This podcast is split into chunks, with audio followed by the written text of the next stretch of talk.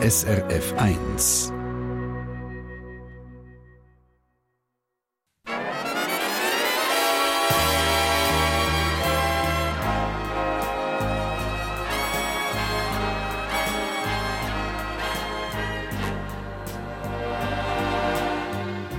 Persönlich.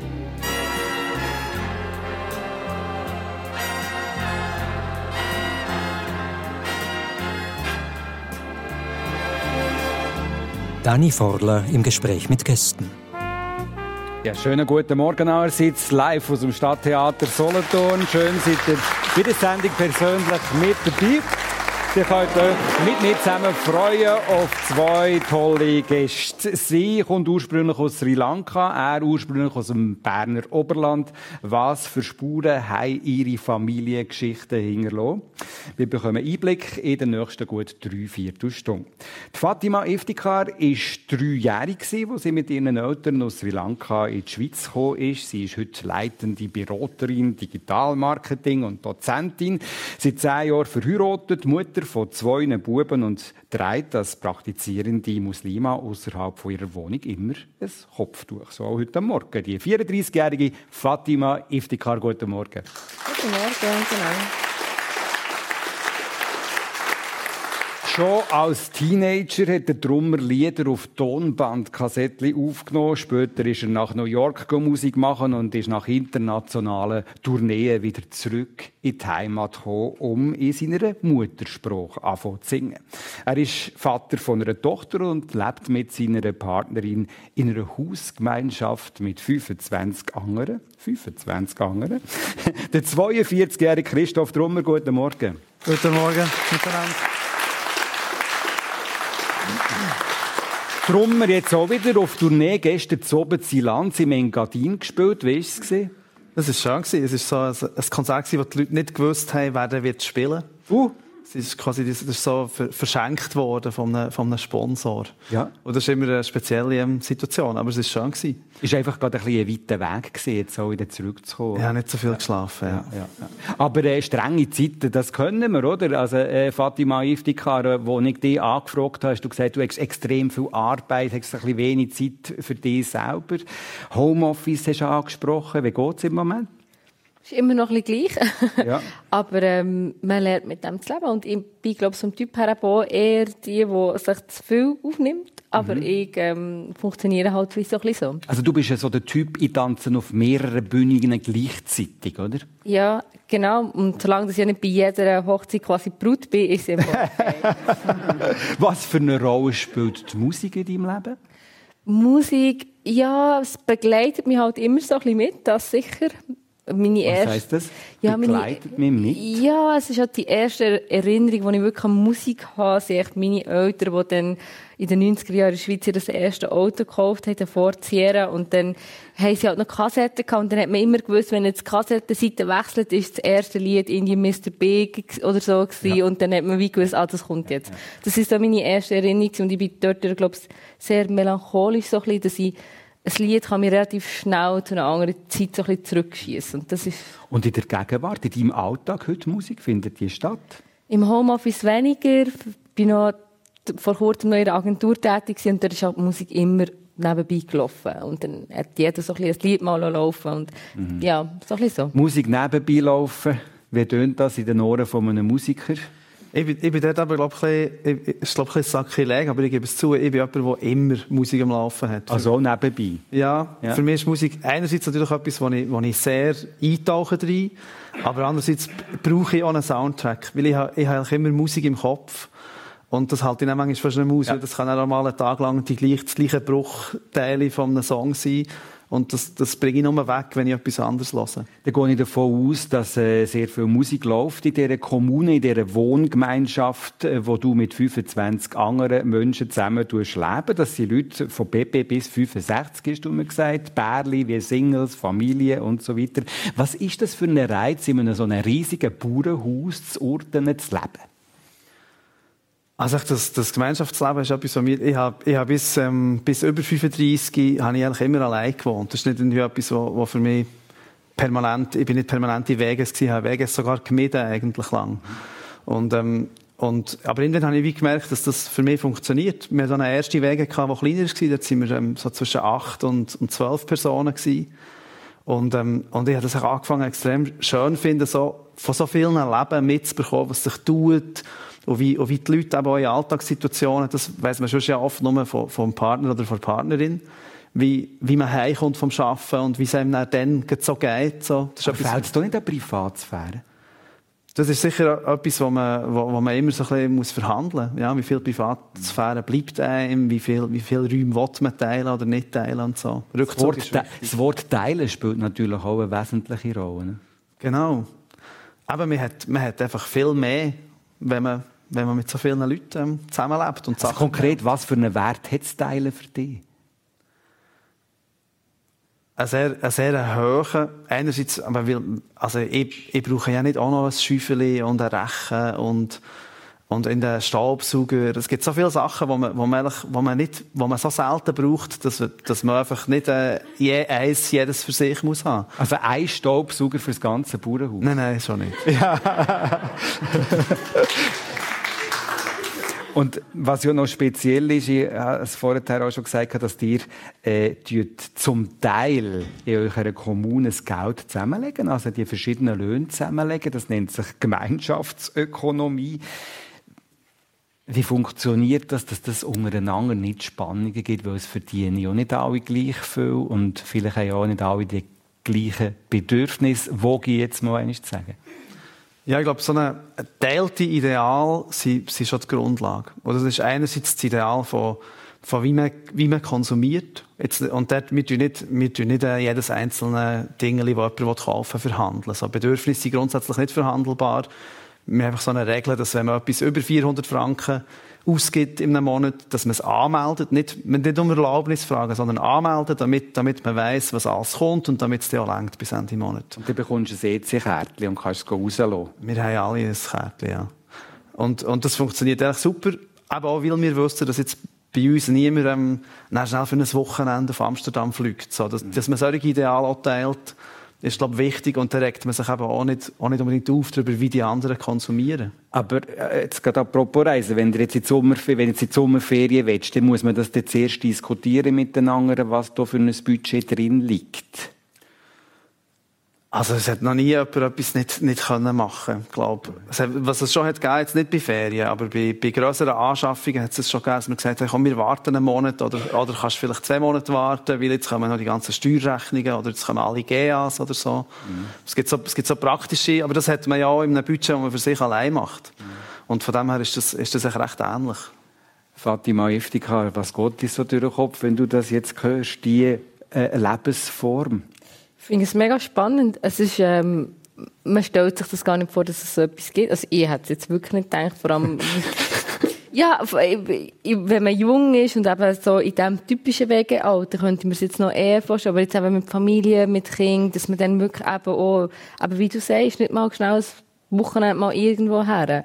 Und das finde ich sehr, sehr inspirierend, dass er das so durchlebt. Also, könntest du dir so etwas vorstellen?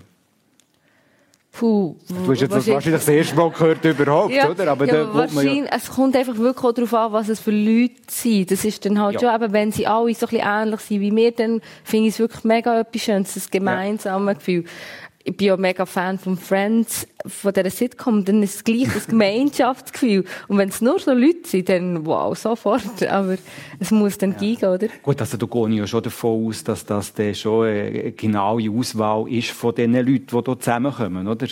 Ja, also es, unsere gemeinsame Ökonomie ist aus einer Wege entstanden, ja. was es schon gegeben hat. Wir ja. haben uns gut kennt schon. Ja. Und jetzt, äh, jetzt wird sie erweitert, wo die Wege ist gewachsen. Ich glaube, ein Aspekt, der auch sehr wichtig ist, ist, dass, das, was du vorhin gesagt hast, man verdient ja verschieden viel. Mhm. Das stimmt, aber das gehört zu dem Ideal, dass wir auch sehen, dass das ja nicht unbedingt gerecht ist. Also warum hat jetzt jemand, der, der viel Geld arbeiten und vielleicht sein, sein Studium fertig gemacht hat, hat einen hohen Lohn. Jemand, der, der vielleicht kein Studium gemacht hat und sich oft daheim um Familie und Garten kümmert, hat dann viel weniger Lohn. Und wenn man so zusammenlebt, macht es eigentlich ja keinen Sinn, dass dann jemand ein Riesenbudget zur Verfügung hat und jemand fast Käse. Das ist ja auch nicht fair. Dann. Gut, das ist jetzt so ein bisschen das, ja. Es ist auch ein bisschen das, wo die Fatima angesprochen hat, das, das, äh, das, das, das Familiengefühl letztlich, mhm. oder? Ist das Familiengefühl? Die essen ja auch zusammen jeweils, oder? Also, äh, ja. ihr habt eine riesige Gemeinschaftsküche, das ist schon fast gastronomiemässig, ihr könnt reinschauen dort bei euch. Und dort äh, muss man ja auch nicht jeden Tag kochen, das macht äh, wahrscheinlich, oder kochst du überhaupt? Ja, ja, ich koche ab und zu schon. Ja, ja. Aber nicht jeden Tag, ja. ja. Aber es ist sehr... Ist auch verteilt, hä? Ja, genau. Ja. Ich sage oft, es ist eigentlich das Konzept Grossfamilie. Es ist nicht irgendwie eine wahnsinnig progressive, ähm, idealistische Sache. Es ist mehr so ein bisschen so, man lebt zusammen und alle tun das Geld in den Topf und man schaut miteinander, das längt. Ja. ja. Das klingt jetzt aber auch nicht schlecht. Äh, einfach einiges kochen in der Woche. Ja.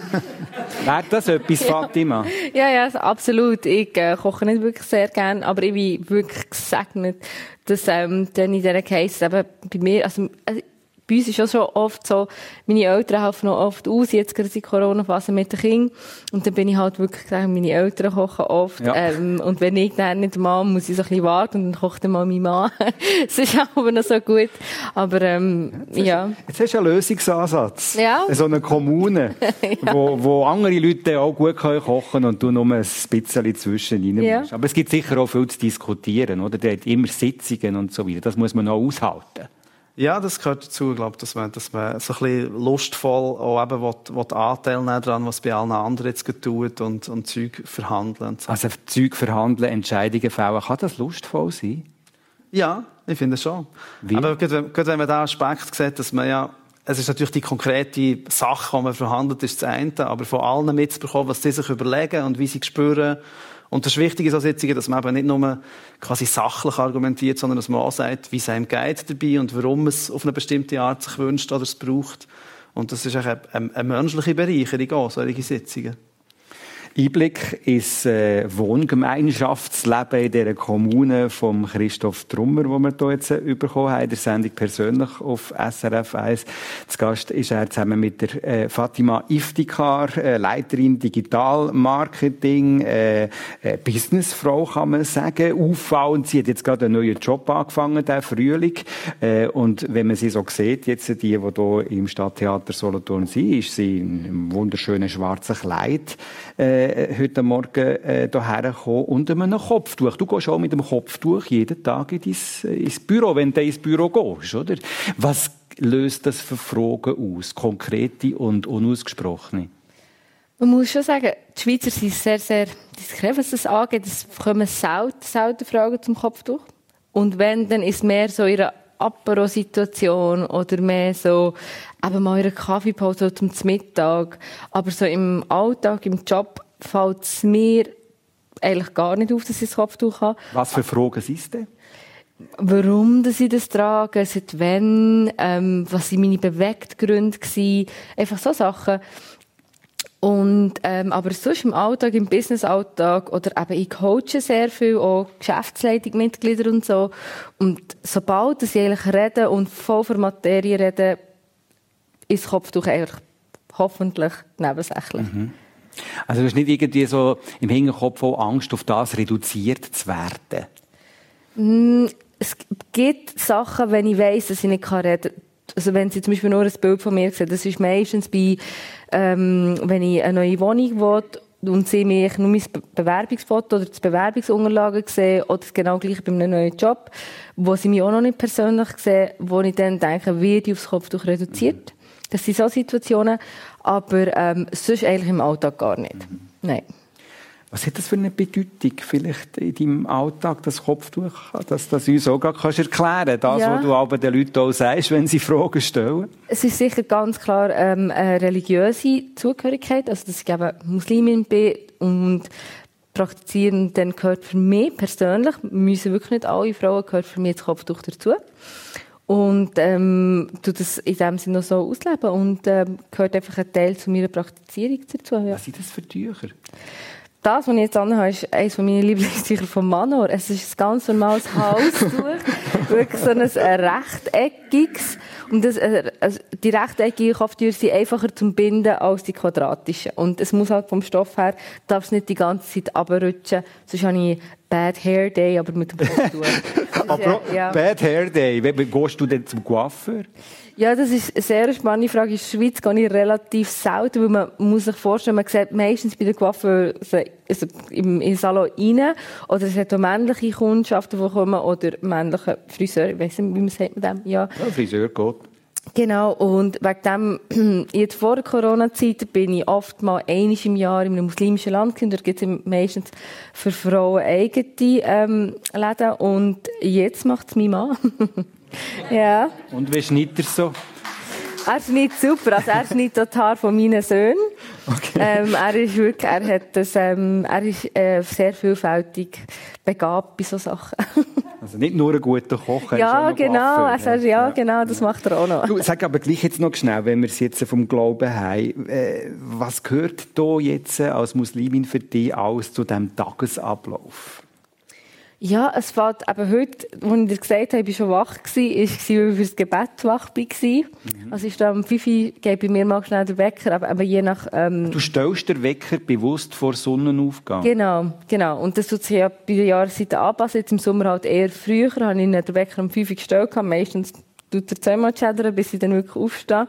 Und dann tue ich eigentlich das Gebet ähm, machen. Ist, Was heisst das, ein Gebet machen? Ist das einfach ein Text, den du redest? Oder ist Nein, das... es ist ein Ritual. Also man tut sich auch, es gibt eine Wäschung, wirklich, aber es geht relativ schnell. Es gibt eine Wäschung, führt vor dem Gebet und dann ist man quasi rein fürs Gebet und dann tut man, ähm, je nach Tageszeit gibt es eben Abläufe, wie man das machen Also, ihr habt das sicher schon gesehen in den Medien. Eben das Verbeugen und dann, genau. Und das machst du fünfmal am Tag? Ich versuche es fünfmal am Tag. Es ist, es ist, eben, das ist immer der, der Battle, den man dann hat. Dann hat man Sitzung, aber wir Muslime, die wirklich die beten, haben es immer so ein bisschen im Kopf, wenn ist das nächste Gebet, wo muss ich wo sein, damit ich wieder das Gebet machen kann. Ja, es ist konstant im Kopf. Aber es gibt's, wenn ich von, vor, bis, vom Mittag bis am Abend Sitzungen habe, dann, ja, dann verpasse ich zum Teil leider auch, ja. Also wenn du sagst, es ist konstant im Kopf, ist das so etwas, wo ein bisschen belastend ist, dass du das müsstest einlösen, oder? Nein, nein, nicht so. Aber man will es wie nicht verpassen. Und das ist ja immer so eine fünf Minuten Zeit, die ich für mich habe, um den ganzen Stress so ein bisschen für mich rauszunehmen. Das ist super. Also weißt, wenn ich ganz viele Sitzungen habe und dann muss ich, weiss ich, habe am Abend noch mal diesen Termin und das. Und dann sind das so fünf Minuten, die ich für mich habe, wo ich genau weiss, ah, jetzt kann ich mich wirklich schnell zurückbesinnen für alles und dann geht es wie weiter. Und das finde ich noch schön. Nein, nein, Belastung ist es nicht. Es gibt ja Haufen äh, Klischee auch, Zwangsheirat, Unterdrückung von der Frauen, viele Klischee halt vom Islam. Wie belastend ist das für dich, die Vorurteile? Die Vorurteile zu brechen ist, manchmal finde ich spannend, manchmal mache ich es extra, manchmal ich so ein bisschen provozieren. Ähm, es fängt schon mit ganz, also mein Vater hat zum Beispiel immer gekocht. Immer. Und er hat immer die Wäsche gemacht. Und wenn das zum Teil den Kollegen sagen, ist immer so, aha. Und meine Mami hat zum Beispiel zuerst können Auto fahren. Sie hat die Prüfung zuerst gehabt als mein Papi. Er hat erst etwa fünf Jahre später. Und dann ist immer so, aha. und es ist immer so, es sind so die, und, und manchmal kann es aber auch anstrengend sein, weil ich immer denke, ich versuche immer wieder eigentlich die Leute zu zeigen, wie es eigentlich auch anders könnte sein, aber man geht dann immer so in das Muster, aber vielleicht ist sie eine Ausnahme. Und das möchte ich wie eigentlich zeigen, dass es eben nicht ist. Aber es kann schon belastend sein, schmerzhaft auch. Je nach Situation, ich bin einiges Mal abgewiesen worden in einem Hallenbad, wo ich mich mega darauf gefreut habe, das Jahresabend zu lösen. Und dann haben sie, haben sie gesagt, sie sind ja schon mal da gewesen, es haben sich Leute ab ihnen gestört. Und wegen dem dürfen sie jetzt nicht kommen. Dann bin ich wirklich tränend aus dem Hallenbad raus und ähm, habe die Welt irgendwie für eineinhalb Tage nicht mehr verstanden. Aber es geht dann wieder weiter. Christoph Trummer, was geht dir jetzt äh, so durch den Kopf, wenn du äh, hörst von dem Leben von der Fatima Iftikhar, wo, wo ihr Glaube so lebt? Also ein Gedanke, den ich jetzt hatte, ist, dass so, eine, so, ein, ähm, so eine, ein Ablaufsritual zu haben, mir sicher auch gut tät und wahrscheinlich vielen. Aber genau für die, für die Momente, wo man sich, ähm, wo man sich so schnell besinnt und sich rausnimmt. So, ich finde, unser Leben ist sehr prägt davon, dass man die ganze Zeit so drin ist, vom einen zum nächsten. So. Das tut auf jeden Fall gut. Und, und stellen wir auch vor, dass die, also probiere ich mir zwischendurch auch zu geben, also Momente von, von schnell durchschnaufen und wieder merken, das ist, das ist das Spiel, das hier gespielt wird. Aber ehrlich gibt es eine Verbindung zu etwas, zu etwas ähm, Grösserem, Ewigerem, was auch immer. wie man das nennen will. So. Glaube, das Bewusstsein im Alltag sich immer wieder zu geben, das ist etwas, was, was mir gut tut, wenn ich das regelmäßiger mache. So. Deine Eltern waren ja in einer Freikirche und äh, ja, was hat das geheißen für dich?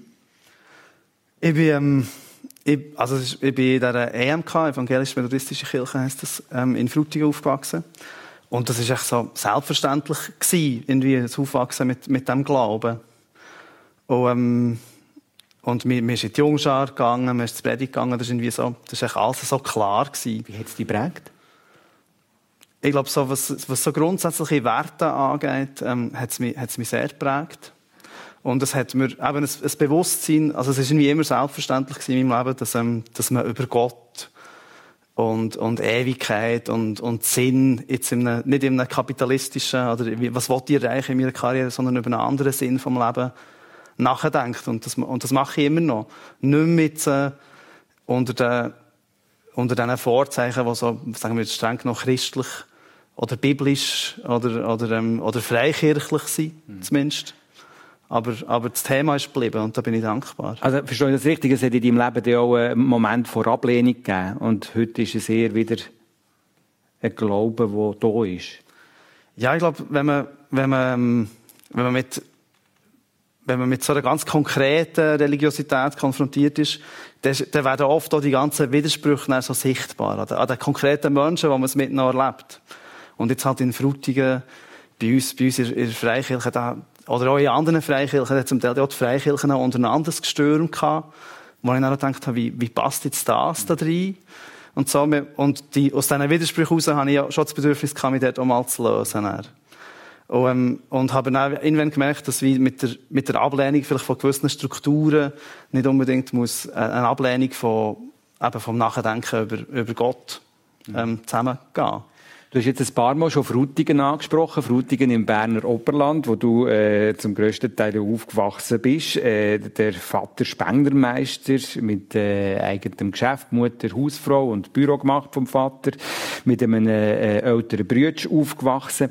Äh, was ist das so für ein Bild, das du hast von dieser Kindheit, Jugend, dem älteren Haus, wenn du das Bild kannst beschreiben? Mir hat es ich glaube, wir haben sehr, ähm, wir haben sehr so ein stabiles Nest gehabt irgendwie. Und, ähm, und Frutigen, aber das ist für mich, das, hat, das ist die Welt, in der ich aufwachse, ist so wie die einzige, die man sich vorstellen kann. Auch. Und das, das merke ich dann schon jetzt, wo ich auch ein bisschen weiter in die Welt rausgekommen bin, dass ich das, dass ich das sehr mitnehme. Und dann öfters meine Perspektive auf Sachen damit erkläre, dass ich halt von Frutigen bin. Und, und es ist, äh,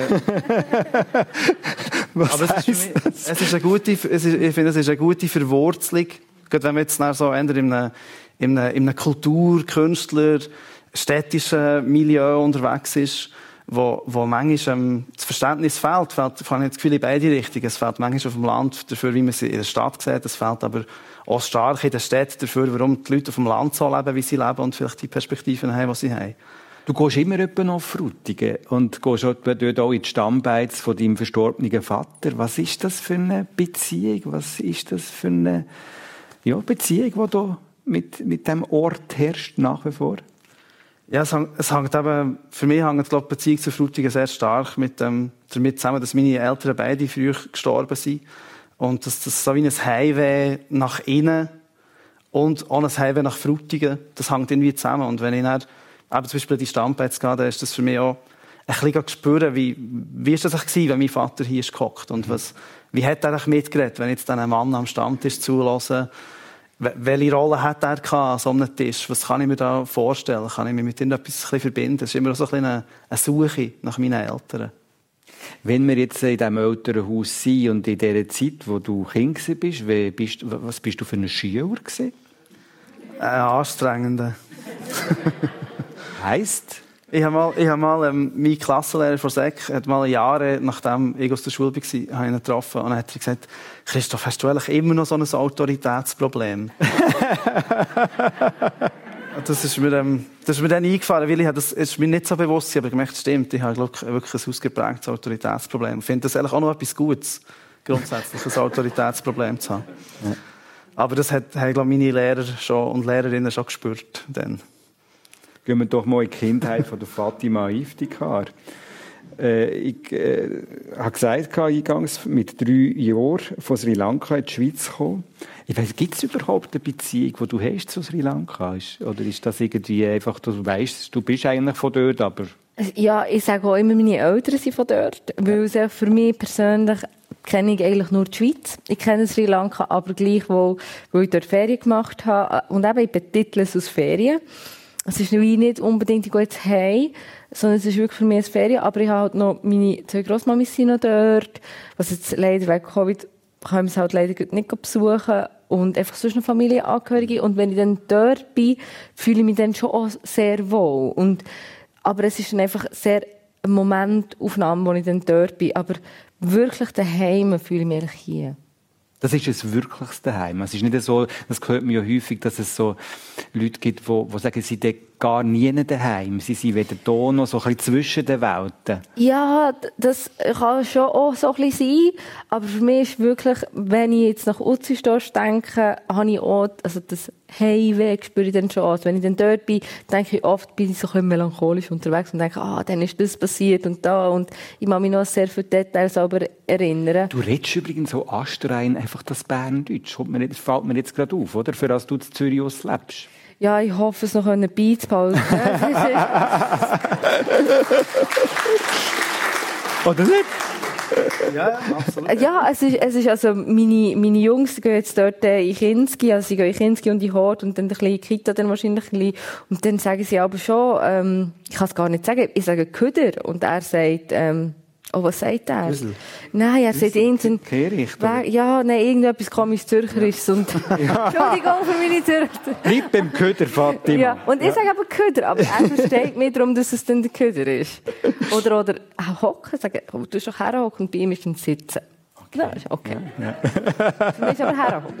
Du bist als Einzelkind aufgewachsen in diesem Utzisdorf. Die Mutter hat als Teamleiterin äh, geschafft, in einem Wareneingang, lauter Männer geführt, der Vater Maschinenführer gewesen. Äh, kannst uns du auch Einblick geben? Ich meine, in dein Elternhaus, wenn die beiden geschafft haben, bist du wahrscheinlich viel allein gewesen, oder? Genau, ich bin viel allein. Es war dann einfach so, gewesen. dann haben beide Eltern gearbeitet. Meine Mama hat dann auch 100% gearbeitet. Und ich habe aber Tagesmutter gehabt, bis zur, etwa zur vierten Klasse. Und dann habe ich immer ein Gespendchen eigentlich gehabt, was auch noch schön war, aber aus Einzelkind.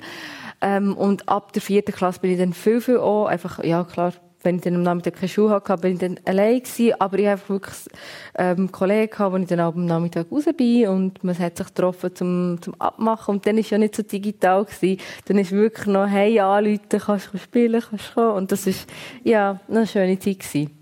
Sagst du? Ja, ja, Heute ja. im Digitalmarketing Ja, das ist halt-. Das Ja, ist ja, noch eine schöne Zeit gewesen Ja, mit der Bauscheibe. Ja, es ist halt, ja, es ist halt, es ist ganz anders gewesen halt. Und ich bin mega froh, habe ich beides, oder habe ich beides erleben.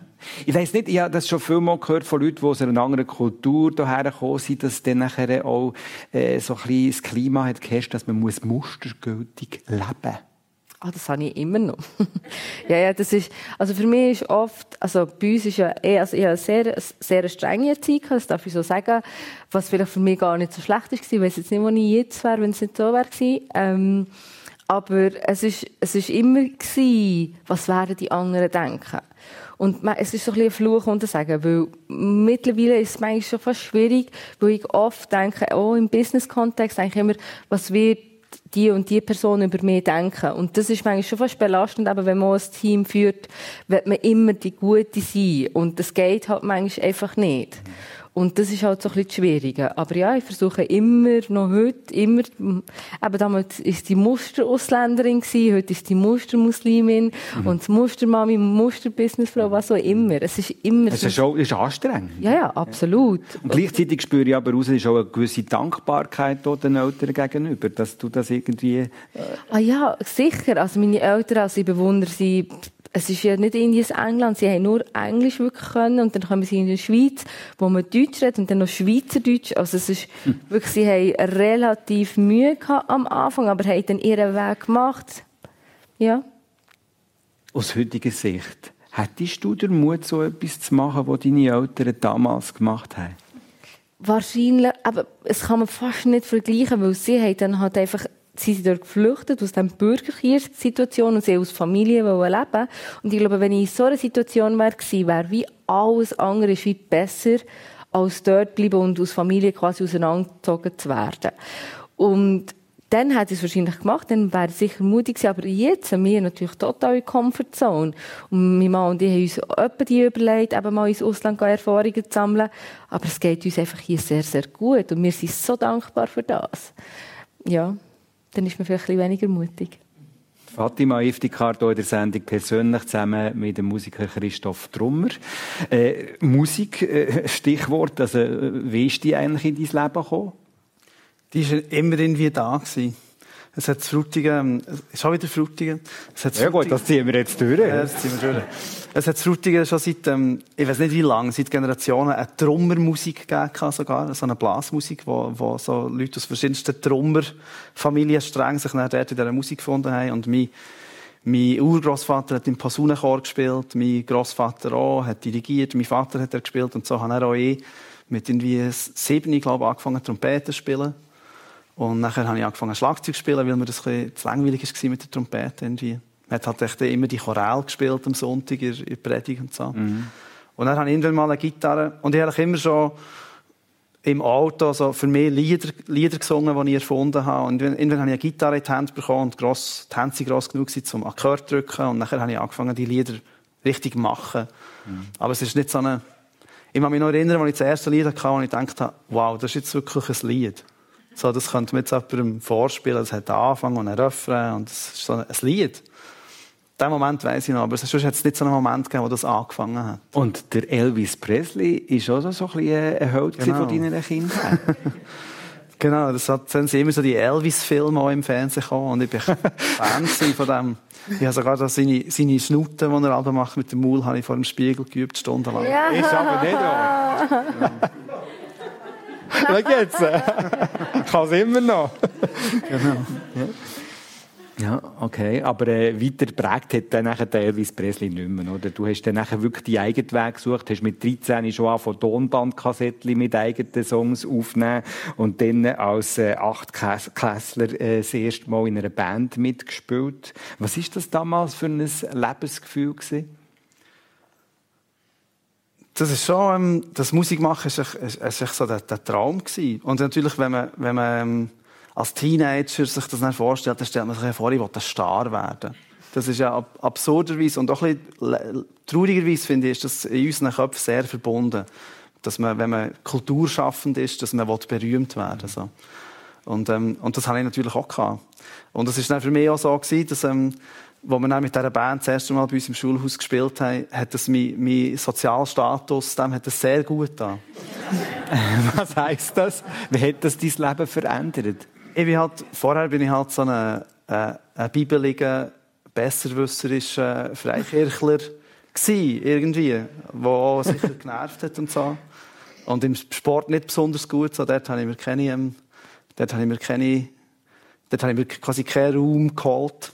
Und, und was ich mir dann gesehen habe, Gitarre spielen und singen, schon nur, ich weiß wahrscheinlich nicht besonders gut gemacht dann, aber ich habe mich getraut. Und ich glaube, das hat, das hat, hat einige Leute einmal beeindruckt und ich habe gemerkt, dass, dass man mich anders angeschaut hat. Dann. Das war natürlich auch motivierend, gewesen, um das weiterzumachen. Also das heisst, auch die Mädchen haben die anders angeschaut. Natürlich, ja. Haben wir das jetzt richtig verstanden? Du hast es das so diplomatisch geschildert, oder? Das ist wichtig, oder? In diesem Alter auch schon. Ja, ja. Also da hat es auch mal eine erste Freundin gegeben. Genau. So, ja. Und die Eltern, wie haben die reagiert? Also, dass du ein angehender Pop-Rockstar ja, das ist, das ist, ist. ja, das haben sie, glaube nicht unbedingt so gesehen. Nee, also meine Eltern haben jetzt auch von, von dieser Musik, die ich gemacht habe, nicht, nicht besonders viel verstanden, kann man sagen. Ich, und, ich, und ich habe halt Hardrock gemacht, dann, muss man, muss man sagen, fairerweise. Mein Vater war so Country-Fan. Und das ist etwas, was mich dann später wieder sehr, hat mir die Musik auch eingeholt, so Singer-Songwriter, ist ja das, was ich jetzt eigentlich mache. Ja. Ich glaube, und, und an dem, was ich jetzt mache, hat er wahrscheinlich mehr Freude als an dem, was ich dann gemacht habe. Also richtig Hardrock, also laut und... Wirklich bis her zu Trash-Metal und so, ja. ja. Und, ähm, und ich habe immer das Gefühl gehabt, bei ihm, er war jemand, der auch sehr frei, sehr inspirierter, kreativer, wilder Typ und so, aber was sich halt in das Geschäft hineingegeben hat Und dann sehr wenig Spielraum hatte in seinem Leben. Und, und wir haben eine schwierige Zeit in meiner Pubertät zusammen. Mhm. Mit meinem Autoritätsproblem kann man sich vorstellen. Und ich war frech. Und also viele Streitereien auch gehabt. Viel Streit. Ja. Und das hat ihm, glaube ich, ein bisschen, wahrscheinlich ist das auch ein bisschen im Weg gestanden, dass er hat mehr Anteil nehmen an, an meiner Musik, die ich so mache. Das ist so ein bisschen ja, das war schwierig, schwierig gewesen. Er hat mir nie das Gefühl gehabt, dass ihn das besonders Wunder nimmt. Mhm. Und ich weiß halt nicht, wie es wirklich war. Ja, gut, ist jetzt vielleicht auch gar laut gewesen, was du da gemacht hast damals, oder? Also, ich meine, man muss man ein gewisses Verständnis vielleicht auch aufbringen aus heutiger Sicht. Aber spannend ja, dass du den Prozess gemacht hast und sagst, heute bin ich eigentlich wieder näher, oder bin ich eher näher bei dem, was der Vater schön findet. Ja. Das finde ich noch spannend. Aber, aber es ist ja die langen Autofahrten mit diesen Kassettchen, oder? Mhm. Inzwischen es leben Kassettchen. Inzwischen ja. habe ich, glaube alle Platten, die wir auf diesen Kassettchen hatten, gesucht und habe sie jetzt auch. So. Fatima Eftikar, äh, aus einer anderen Kultur, mit einer anderen äh, Hautfarbe auch hierher zu kommen, in die Schule zu gehen. Wie hast du das erlebt, dass wir da auch noch schnell einen Einblick bekommen in die Schulzeit? Ja, ich bin sehr gecancelt worden. es ist, ähm, es ist aber ich war die einzige Farbige damals im, kind, also im Kindergarten. Bis zur vierten Klasse bin ich eben entweder eben sie, die mit mir noch im, also beim Tagesmami halt war, mit ihr habe ich es damals noch gut gehabt. Aber bis zur vierten Klasse bin ich permanent so ein bisschen gecancelt worden und habe relativ Mühe gehabt, eigentlich Anschluss zu finden. Und ab der vierten Klasse ist dann dank äh, drei von meinen sehr, sehr guten Kolleginnen wirklich bergauf gegangen. Und habe dann noch eben so ein bisschen mehr entwickeln, mein Selbstbewusstsein, auch so ein bisschen gemerkt, wer bin ich eigentlich. Und sie drei haben mich natürlich dort extrem geprägt. Also das ist eine Freundschaft, die bis heute andauert, oder wie? Ja. So wie du das ja. jetzt mit glänzigen Augen sagst. Ist, ab, ist absolut ja. so. Es ist halt einfach rein ortabhängig und wir sind alle jetzt Mamis, ja. alle jetzt von all diesen, von denen, sind wir vier, denke wir sind alle Mamis und wir leben halt so ein bisschen, ein bisschen verteilt jetzt und ich am weitesten von allen weg und wegen dem sieht man sich leider ein weniger. Aber im Herzen natürlich nach wie vor sehr fest verbunden. Wir haben gehört, wie der Drummer hier Streitereien hatte, als äh, junger Bursch mit seinen Eltern, äh, mit seinem Autoritätsproblem haben wir schon etwas ein bisschen mitbekommen. wie ist das bei dir? Du hast vorhin erwähnt, dass du sehr streng erzogen worden bist. Also, was für Kämpfe hast du da gemacht mit deinen Eltern? Oder?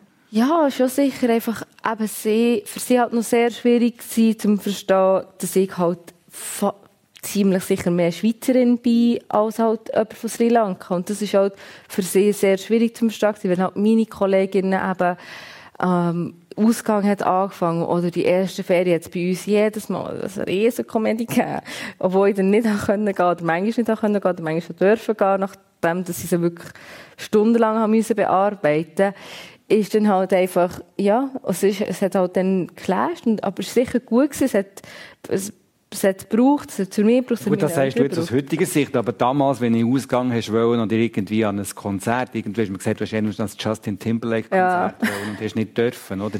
Also, ja, also ja, ich bin dann gegangen, aber es ah. ist, also ich bin gegangen, ich dachte, ich bin gegangen und neben mir war der Seven gewesen, das weiss ich, das ist immer ein mega Highlight, also Justin Timberlake auf der Bühne, der Seven nebendran. Ja, gut. Aber, ähm, du musst kämpfen dafür. Ein Jahr, fast ein Jahr, fast ein Jahr lang habe ich gewusst, jetzt nächstes Jahr kommt der Justin Timberlake, Mami, du darfst im Fall auch mitkommen. Und dann wirklich am Tag, am Tag haben sie dann gesagt, also, es ist gut gegangen. Am Tag selber? Am Tag selber dann bin ich zum Glück noch ein Ticket gekommen und bin dann, ja, mega glücklich. Also, dafür ist so einer von meinen schönsten Abenden bis heute. Gut, ich habe es auch so gesehen. Ja. Hast du aber nicht auch mal so Sachen im Geheimen gemacht? Mama, aber das, meine Mama ist eben mega schlau. Sie kommt eben immer drauf und dann, dann weiss ich, dann kommt sie, bin ich dann heim und hat sie gesagt, ich weiss, dass jetzt das Wochenende nicht mit der Schule unterwegs bist. Ja. das ist wahrscheinlich recht. Und dann hat es für zwei Wochen nichts mehr gegeben und dann hat es wieder von vorne angefangen. Aber du hast eine Berufslehre gemacht als Mediamatikerin. Wie ist es da dazu gekommen? Ja, auch eben einer von diesen guten Kolleginnen hat mir das damals gesagt, äh, weil ich die KV oder Informatikerin werden, aber bei beides nicht so toll gefunden. Und dann hat sie gesagt, mach doch Mediamatikerin. Dann habe ich gesagt, was ist das? Und dann habe ich, habe mich darüber schlau gemacht und bin einer von den ersten, also von den ersten Jahrgängen, der diesen Beruf gemacht hat. Und bin nach wie vor mega happy mit dem. Also, er würde ich jetzt wieder machen, ja. Du hast Lehrer gemacht. Das tönt, also äh, Christoph Trummer, du hast äh, äh, eine Ausbildung als Lehrer gemacht. Nach dem, was wir jetzt gehört haben, dass du so Probleme hast mit den Lehrern. Äh, naja. Das habe ich dann noch gedacht, ja. ja. Ich war sehr ein schwieriger Fall für die Berufsberatung, weil ich einfach meine, ich wollte Schriftsteller, Musiker oder Pfarrer, habe ich dann eine Zeit auch noch werden. Und, ähm, und das sind halt lauter Sachen, die man nicht, wo man nicht einfach äh, ab der 9. Klasse kann lernen kann. Und, und das Einzige, was nach dem ersten Berufsberater in Sinn kam, war immer KV. Aber da habe ich zum Glück so schludrige Bewerbungen geschrieben, dass sie mich nie genommen haben. Mhm. Und dann hat meine Mutter mal das Zepter in die Hand genommen und hat mich zu einer richtigen, also das ist jetzt ein bisschen gemein, aber ja, zu einer, zu einer, bisschen, also einer Berufsberaterin mit einem breiteren Horizont auf Bern mitgenommen. Und, ähm, und die hat dann gefunden, der Gil muss ich Semmer, das hat es dann noch gegeben. Weil, weil sie hat gemerkt, ich, ich denke gerne und lese gerne und so, aber ich bin jetzt nicht der Schüler, der man in einen Gimmer stecken kann weil es nicht so leistungsorientiert war, mein Denken und Lesen. Und, ähm, und der Semmer war halt so ein, wieder musisch Gimmer heute gewesen, und das war eine gute Lösung gewesen. Und ich habe dann, zuerst habe ich so ausgelacht und gesagt, ja, ich und Schule, das ist jetzt wirklich nicht, äh, das ist keine gute Kombination. und dann habe ich aber gemerkt, das, äh, das traut mir jemand das zu, das ist ja noch cool. Auf die Idee bin ich gar nicht gekommen jetzt aus unserem familiären Umfeld dass ich eine Mittelschule machen konnte. Das war ein, ein, wichtiger Moment. Gewesen. Ja, das ist natürlich eine prägende Geschichte, so eine äh, Ausbildung, auch eine Berufslehre. Oder? Und du bist dann auch, äh, Fatima, die einzige Frau in dieser Berufslehre. Also, ja, in meiner Klasse, also ja. Auch wieder eine Sondersituation. Ja, ne? Wie hast du das erlebt? Ja, es war cool. Also, also cool im Sinne von, ich weiss noch, ich bin in die Klasse reingekommen, es hat ein paar Mädchen gehabt, aber die sind dann in die BMS-Klasse reingegangen und ich bin eben in dieser Klasse ohne BMS. Und dann haben sie alle Namen abgerufen. Sie waren alles Jungs und ich so, wow, okay. Und dann bin ich die einzige Frau gewesen. Dann habe ich wirklich das erste Telefon in die Pause mit mir, Mom, ich bin in der Klasse mit 18 Jungs. Und keine andere Frau. Nein. Ah. Wow, und dann, ja. Aber es ist, äh, ist gut rausgekommen. Ja, es ist ja, gut, es waren spannende vier Jahre gewesen, ja. Sendung persönlich mit Einblick ins Leben von der Fatima Iftikar und dem Christoph Trummer. Ich möchte äh, zu deinen Eltern noch kommen. Christoph Trummer, die Eltern, die du hast erwähnt, dass die früh gestorben sind. Der Vater mit 47, wo du 19 bist, die Mutter mit 49, drei Jahre später, wo du 22 bist. Das sind ja unglaublich prägende Momente, wenn man die eigenen Eltern verliert. Äh, wie hast du die zwei Todesfälle, die ja völlig unterschiedlich sind, der Vater sofort gestorben, an einem plötzlichen Tod, die Mutter nach einer langen Krankheit. Wie hast du die in Erinnerung? Was hat die mit dir gemacht? Mm. Sehr, es war schon sehr, sehr verschieden. Gewesen. Das ist etwas, wo, wo ich auch viel darüber nachgedacht habe. Und das, mir hat, Todesfall ist nicht gleich Todesfall, sondern es ist echt so, es rammt sich halt so in die konkrete Beziehung und Situation hinein, die man hat mit dem, mit dem Menschen, den man verliert. Und im Fall von meinem Vater, das habe ich auch schon erwähnt, ist das eben eine schwierige Beziehung gewesen. Und da ist etwas vom, vom Komischen, dass mein Leben eigentlich ist einfacher geworden. Also nicht, ich bin überhaupt nicht glücklich gewesen, natürlich darüber, dass er ist gestorben, sondern ich habe, ich habe schnell gecheckt, dass wir eigentlich noch viel hätten zusammen Prozesse müssen machen, um irgendwo herzukommen. Aber, aber ganz konkret ist halt dann niemand mehr da gewesen, der immer gesagt hat, ja, was willst du jetzt da? Und nee, da gebe ich sicher kein Geld dafür. Und mm. so ein bisschen die, die Kämpfe, die wir halt hatten, die sind Für den Tod hat es auch eine Versöhnung gegeben, in dem Sinn. Die ist, die ist dann nach dies nach passiert, genau. Aber was, wir haben auch noch drei Jahre gehabt, einfach mit, mit, mit unserer Mutter, mein Bruder und ich. Und, ähm, die Beziehung ist dafür dann umso, die hat sehr können blühen in dieser Zeit, weil meine Mutter dann auch nicht mehr quasi zwischen Vater und Kind hat müssen vermitteln, sondern sie hat dann ganz mit, mit uns können sein und das, das hat auch viel geholfen, einordnen von dem, was vorher passiert ist, was dann erzählt hat und, und wir so ein bisschen besser können spüren was, ähm, was in dieser Ehe ist abgegangen und, und was sie vielleicht gegenüber uns hat mehr können zeigen, aber vorher nicht so hat können. Also es waren sehr, sehr schöne und wertvolle Jahre gewesen. und dann auch von ihr können so langsam Abschied zu nehmen, war extrem wertvoll gewesen. Es war ein Prozess, den du ganz noch zusammen mit deinem Bruder schon begleitet hast. Ja, mein Bruder hat, hat wesentlich mehr mitbekommen, weil er dann noch daheim gewohnt hat. Ich war dann gerade ausgezogen, kurz bevor sie ist krank geworden bin ich weggegangen. Und ich bin schon immer wieder auf, auf Frutigen. Aber irgendwie hat man auch noch recht lange halt auch nicht wahrhaben wie ernst das, das ist. So, das ist ja bei Krebs ist das fies, oder? Man, man sagt, ähm, ja, das, ähm, jetzt machen wir die Chemo, jetzt machen wir die OP und so. Und irgendwann ist dann der Punkt gekommen, wo, wo es klar war, nein, das kommt, das kommt nicht mehr gut. Und, ähm, und dann haben wir aber dann zum Glück auch noch erstaunlich lange Zeit gehabt. Also länger, als man, als man es zuerst gesagt hat. Und das waren ja sehr ähm, wertvolle Wochen auch noch. Gewesen. Ja. Fühlst du, du bist heute 42, oder? Deine Eltern waren ein bisschen älter gewesen, als du heute. Fühlst du dich heute äh, äh, ein bisschen näher deinen Eltern, weil du selber jetzt in diesem Alter bist? Ja, das ist schon, das ist schon mit jedem, jetzt Gefühl, mit jedem Kapitel, das ich tiefer ins Leben bekomme, habe ich, habe ich halt auch ihnen angefangen, andere Fragen zu stellen. So, so wie ich es halt noch kann, mit den Erinnerungen, mit, mit den Verwandten, die können erzählen von ihnen und so. Und, ähm, also es ist so ein, ein Prozess vom, vom auch immer demütiger, quasi meinen, meinen Urteilen, die ich vielleicht als Jugendlicher hatte, über sie begegnen. Ich glaube, man, man kann sich wenig vorstellen, ja, generell, wie das Leben für andere Menschen ist. So. Und, und je, je, mehr man selber lebt, desto mehr kann man sich vorstellen. Das, das tut gut, wenn man dort ein bisschen Du hast dich intensiv mit deiner Familiengeschichte auseinandergesetzt und ich glaube, das ist auch nicht abgeschlossen, das geht auch immer noch weiter. Das ist, glaube ich, klar spürbar in deinem äh, letztjährigen Album, wo auch ein Buch ist, also ein Buch mit äh, Texten drinnen, wo du Texte schreibst, Essay, aber auch Liedtexte und Bilder hat es drin, ein wunderbares Buch. Familienalbum heißt das. Das hat auch grosse Beachtung gefunden, mediale, weil es geht um ums Leben und Sterben, es geht um die Familie. Das ist etwas, was uns alle irgendwie betrifft und, und, und, und, und emotional auch auffühlen kann. Oder? Ist das jetzt dieses Erfolgsmodell, ein Buch und eine CD? also es ist, es ist für mich vor allem ein, ein künstlerisches Erfolgsmodell. Ich, ich habe ehrlich gesagt, ich habe jetzt noch keine Zahlen, ich weiß noch nicht, ähm, ob, wie, ob es sich viel besser verkauft hat als andere Sachen.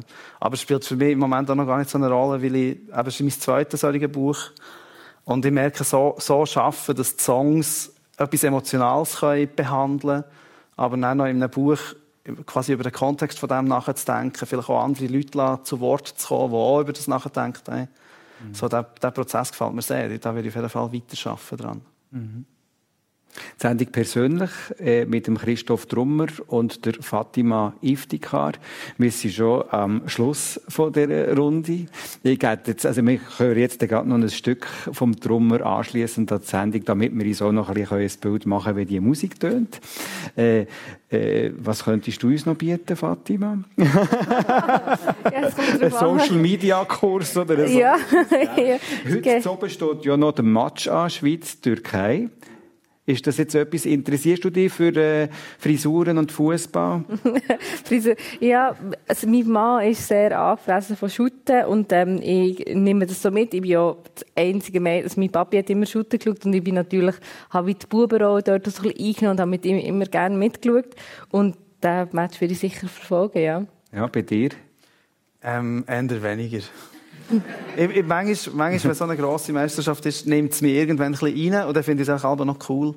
Aber sonst, ähm, aber das hat schon in meiner, in meiner Teenager-Zeit angefangen. Ich war auf der, auf der Musikseite, nicht auf der Sportseite.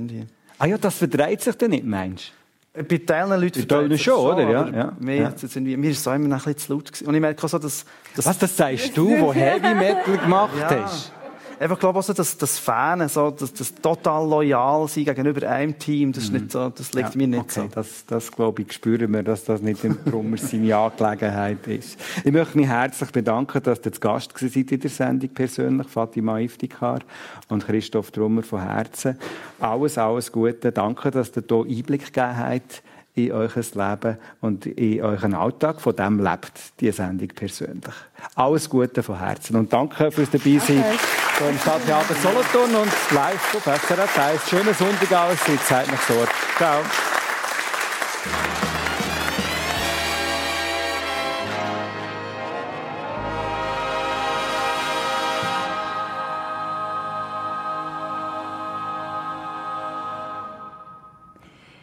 Persönlich mit dem Gastgeber Dani Vorler ist direkt aus dem Stadttheater Solothurn gekommen. Seine Gäste Fatima Iftikar, leitende Beraterin Digital Marketing und Christoph Trummer, Musiker und Lehrer.